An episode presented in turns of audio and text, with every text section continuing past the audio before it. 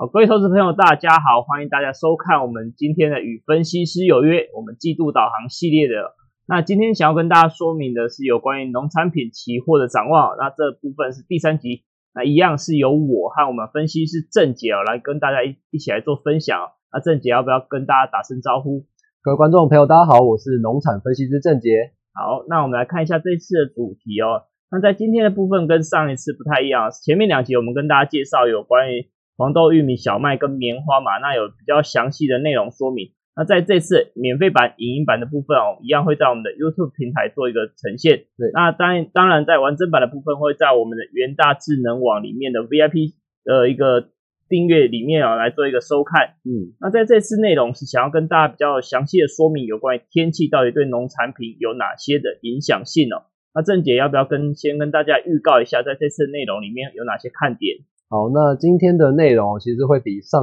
两次还要来的，就是比较不会那么复杂，就是纯粹讲天气啊，讲疫情啊，然后讲接下来的播种情况，到底会有针对就是这个价格有什么样的变动。对，那其实这次比较不同啊，因为上一次跟大家分享是有关于四大农产品的一个基本面的供需啊，一个怎么样的表现。那这一次是我们比较聚焦就在有关于天气的变化对农产品的影响性到底在哪边。对。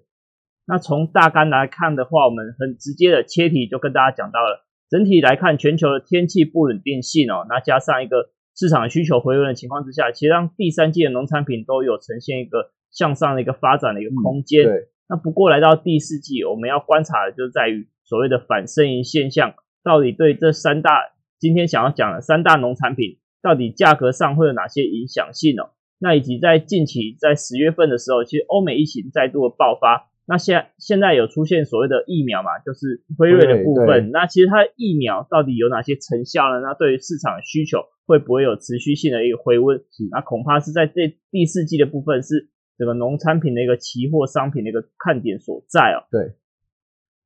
那我们来一样回顾一下，其实，在前两集有跟大家讲过，就是所谓的农产品有所谓的季节性的效应嘛，因为它有所谓的生长周周期跟生长的一个循环。那如果我们从黄小玉的话来看的话，那郑姐要不要跟大家再回顾一下、复习一下，到底三个农产品有哪些不一样的点呢？好，那其实在美国的部分，就是这三大作物，像黄豆、玉米跟小麦。那其实之前有讲过嘛，像是黄豆跟玉米的部分，其实是比较相近，他们是在五月开始播种嘛，然后在九月来做一个收成。那至于小麦的部分就比较特别哦，它是属于这个冬麦的部分，它在十月的时候就是要开始播种，然后。然后就是开始呈现一个越冬的作物生长对期间，然后到明年大概四月才开始做一个结穗嘛，然后在六月的时候来再做一个收割的那个进程。那在这个第四季的部分呢，我们在美国这个这个区块，其实就比较不需要去关注黄豆跟玉米的部分，因为黄豆、玉米就是开始收成。那其实如果到十二月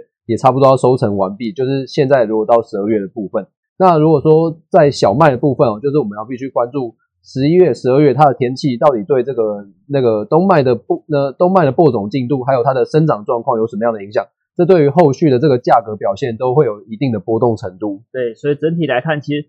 以黄豆跟玉米来说的话，第三季受到天气的影响性是比较明显跟直接一点。因为其实在第四季的时候，基本上所有的作物都已经逐渐收成完、收割完毕了嘛。对。那到了小麦的部分，其实。第四季的一个气候影响性，反而会影响到到它明年度的一个产量收成的一个变化。对，那所以对于整个第四季，其实气候看起来对于小麦的影响是比较大一点哦。对，那另外一方面，我们看到南半球的部分，其实还是要留意到干旱气候持续性的影响，巴西跟阿根廷这两个国家，因为这两个国家是相当重要的一个农产品的产出大国嘛。那有一些不管是产量还有出口，都是相当重要的哦。那所以其实近期来看，尤其十月份左边这张图看到巴西的干旱监测的数据显示哦，在北部啊或者是中南部的地区，其实很明显都呈现一个偏红，代表说其实它土壤是比较干旱的一个情况。其实相对就是会影响到它所谓的作物播种的进度，因为刚刚其实刚刚有提到嘛，干旱影响情况之下，最直接的就是反映到它的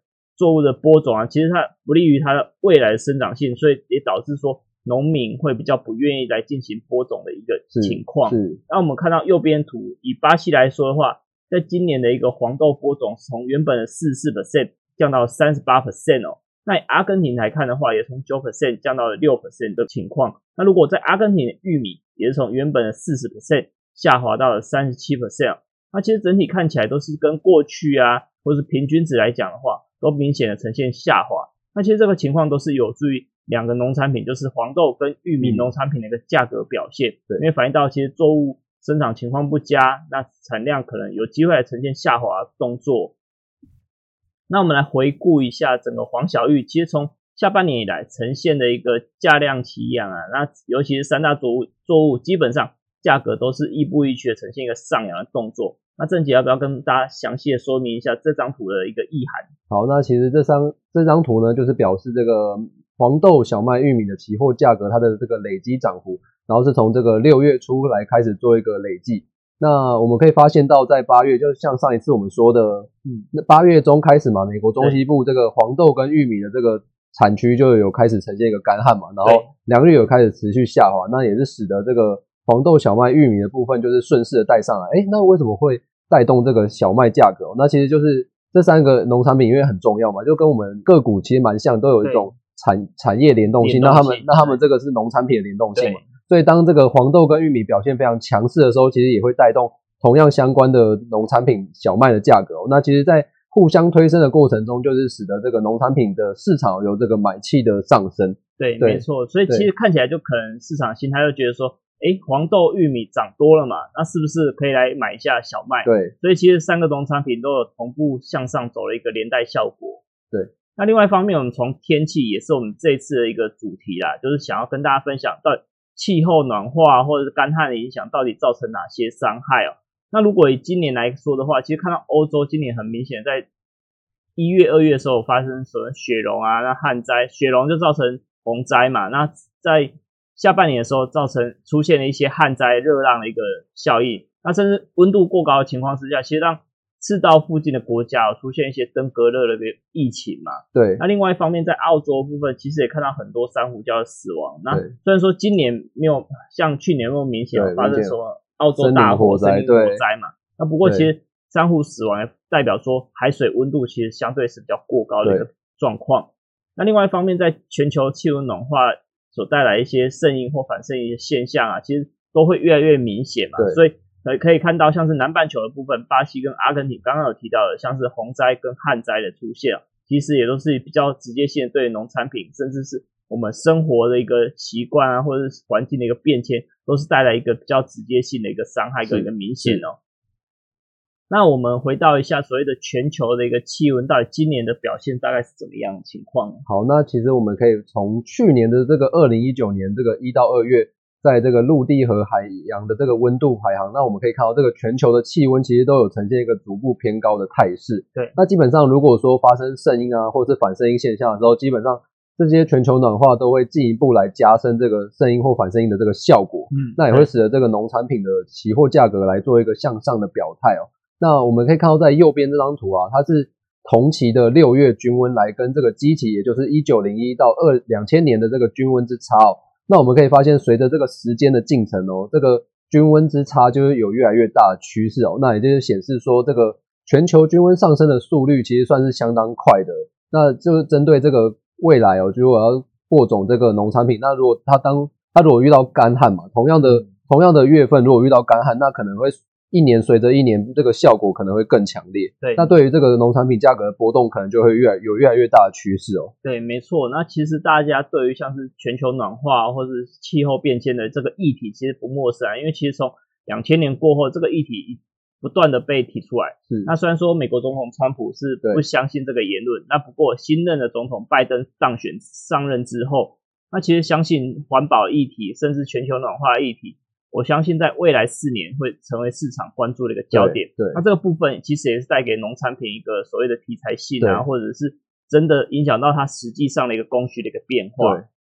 那我们今年第四季是应该说整个下半年来看的话，其实就是要留意到反圣婴现象。那些反圣婴现象有一个指标性啊。那根据美国的一个气候一个预报中中心的一个定义来看的话，它要提出一个欧尼的指数。那从这个指数来看，我们要怎么去解读这张图的一个表现呢？好，那其实就是它是这个连续五个月哦，然后高高于或低于这个摄氏零点五度的时候，它就会被定义为圣婴或反圣婴现象。那如果以这个简单视觉化的来看的话，也就是红色的部分就是呈现这个圣婴现象，那蓝色的部分就是呈现这个反圣婴现象。那我们可以发现，现在目前这个阶段其实是绿色，就是这个正常现象。不过它其实这个数值已经越来越接近，就是下面的嘛。那其实对于这个第四季，可以留意到各地的天气可能会呈现这个反声音的现的这个天气的变化。对，那我们就必须去留意，就是整体的天气可能会针对各各国的农产品，就会造成什么样的价格波动。对，没错。那其实如果投资人不知道这个数值怎么算，其实没关系，不重要，因为。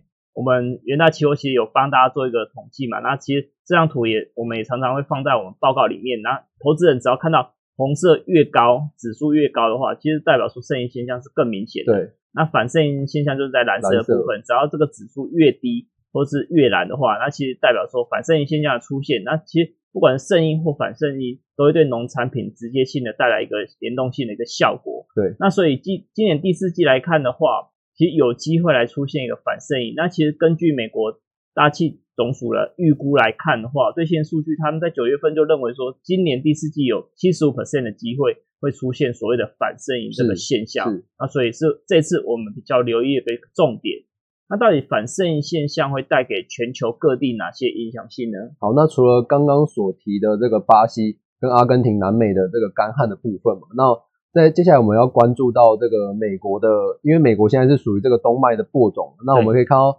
左边这张图哦，它是显示说这个反声音如果是发生在十二月到隔年二月的时候呢，那其实这个美国南部的地区哦，可能会会有这个暖冬的现象。那对于暖冬的现象会造成什么样的影响？那也就是说，刚刚我们说说的这个冬麦嘛，它其实是要播种下去，然后让那个雪然后下，然后它会埋藏在这个雪的下面嘛。那如果你遇到暖冬的情况之下，这个雪可能会不够厚，那也就是就可能会导致说这个虫类哦会把这个种子给吃掉，那也就会影响这个未来的这个产量的前景。然后如果是说呃如果说隔年的这个暖冬情况也比较严重的时候，那可能会提早融有融雪这种情况发生嘛。那对于这个冬麦的作物，可能就会有更一更进一步的这个影响这个产量的过程。对，没错。所以整体看起来。其实，在今年第四季反生音现象最直接影响的，就是在所谓的美国小麦啊。那尤其是在它进入一个播种期嘛，那其实不管是明年春天或者今年第四季的影响性，我想都会持续性的发酵。对，那简单说一下反声音对全球的一个影响性来看，基本上就是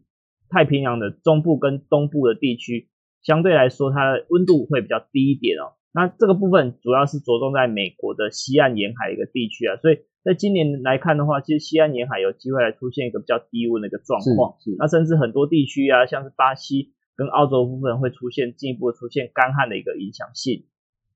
那我们回到疫情这个部分，那其实目前看起来欧美疫情还是比较严重，不管是确诊人数或死亡人数，其实是以美国最为失控嘛。那其实，在欧洲近期看起来也是有陆续。所谓的感染爆发的一个情况发生，那虽然说有新的疫苗研发，那不过因为还是有必须要有不确定性的对不确定性嘛，那也要时间来进行播种，所以其实疫苗看起来还不会那么快来进行控制这个疫情的情况之下，其实看起来整个确诊人数还是会持续性的上升，尤其美国刚大选完，对，那我想很多人都会出外嘛去投票一个动作，那甚至集会游行的情况之下。可能会让美国的一个疫情，相信在短期之内还是没办法进进一步的控制降温。对，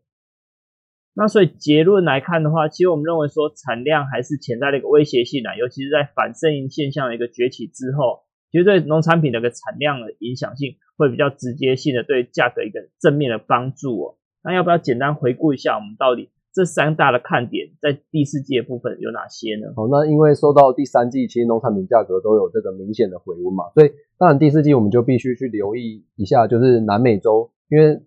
呃上半年呃下半年是属于这个北美，就是黄豆跟玉米收成完之后，其实就换南美洲开始种种这个黄豆跟玉米。对，那在在这个冬麦的部分呢，其实就是像欧洲、俄罗斯、澳洲还有这个美国都是这个开始要播种这个冬麦嘛。对，然后，所以我们必须去留意整个第四季有没有这个反声音现象的天气，他们会对这个像是巴西、像是阿根廷、那像是欧盟的地区有没有造成这个不利的影响？那至于疫情的部分呢，我们就要必须去关注一下这个确诊人数有没有再度的攀升哦。因为上一次我们所讲的这个玉米，其实跟这个乙醇的需求是非常有相关性的，就是这个汽油嘛，因为它美国有很大部分的玉米其实都拿来做这个汽油使用。那如果说就是疫情有再度攀升，让这个市场有这个恐慌情绪存在的话，其实会不利这个乙醇的这个需求，那也就会间接影响到这个玉米的价格哦。对，所以总结来说的话，基本上我们还是比较正面看待所谓产量的效应，减尤其是减产的效应对对价格的一个发展。那不过玉米来说的话，就是要留意到需求，甚至解封，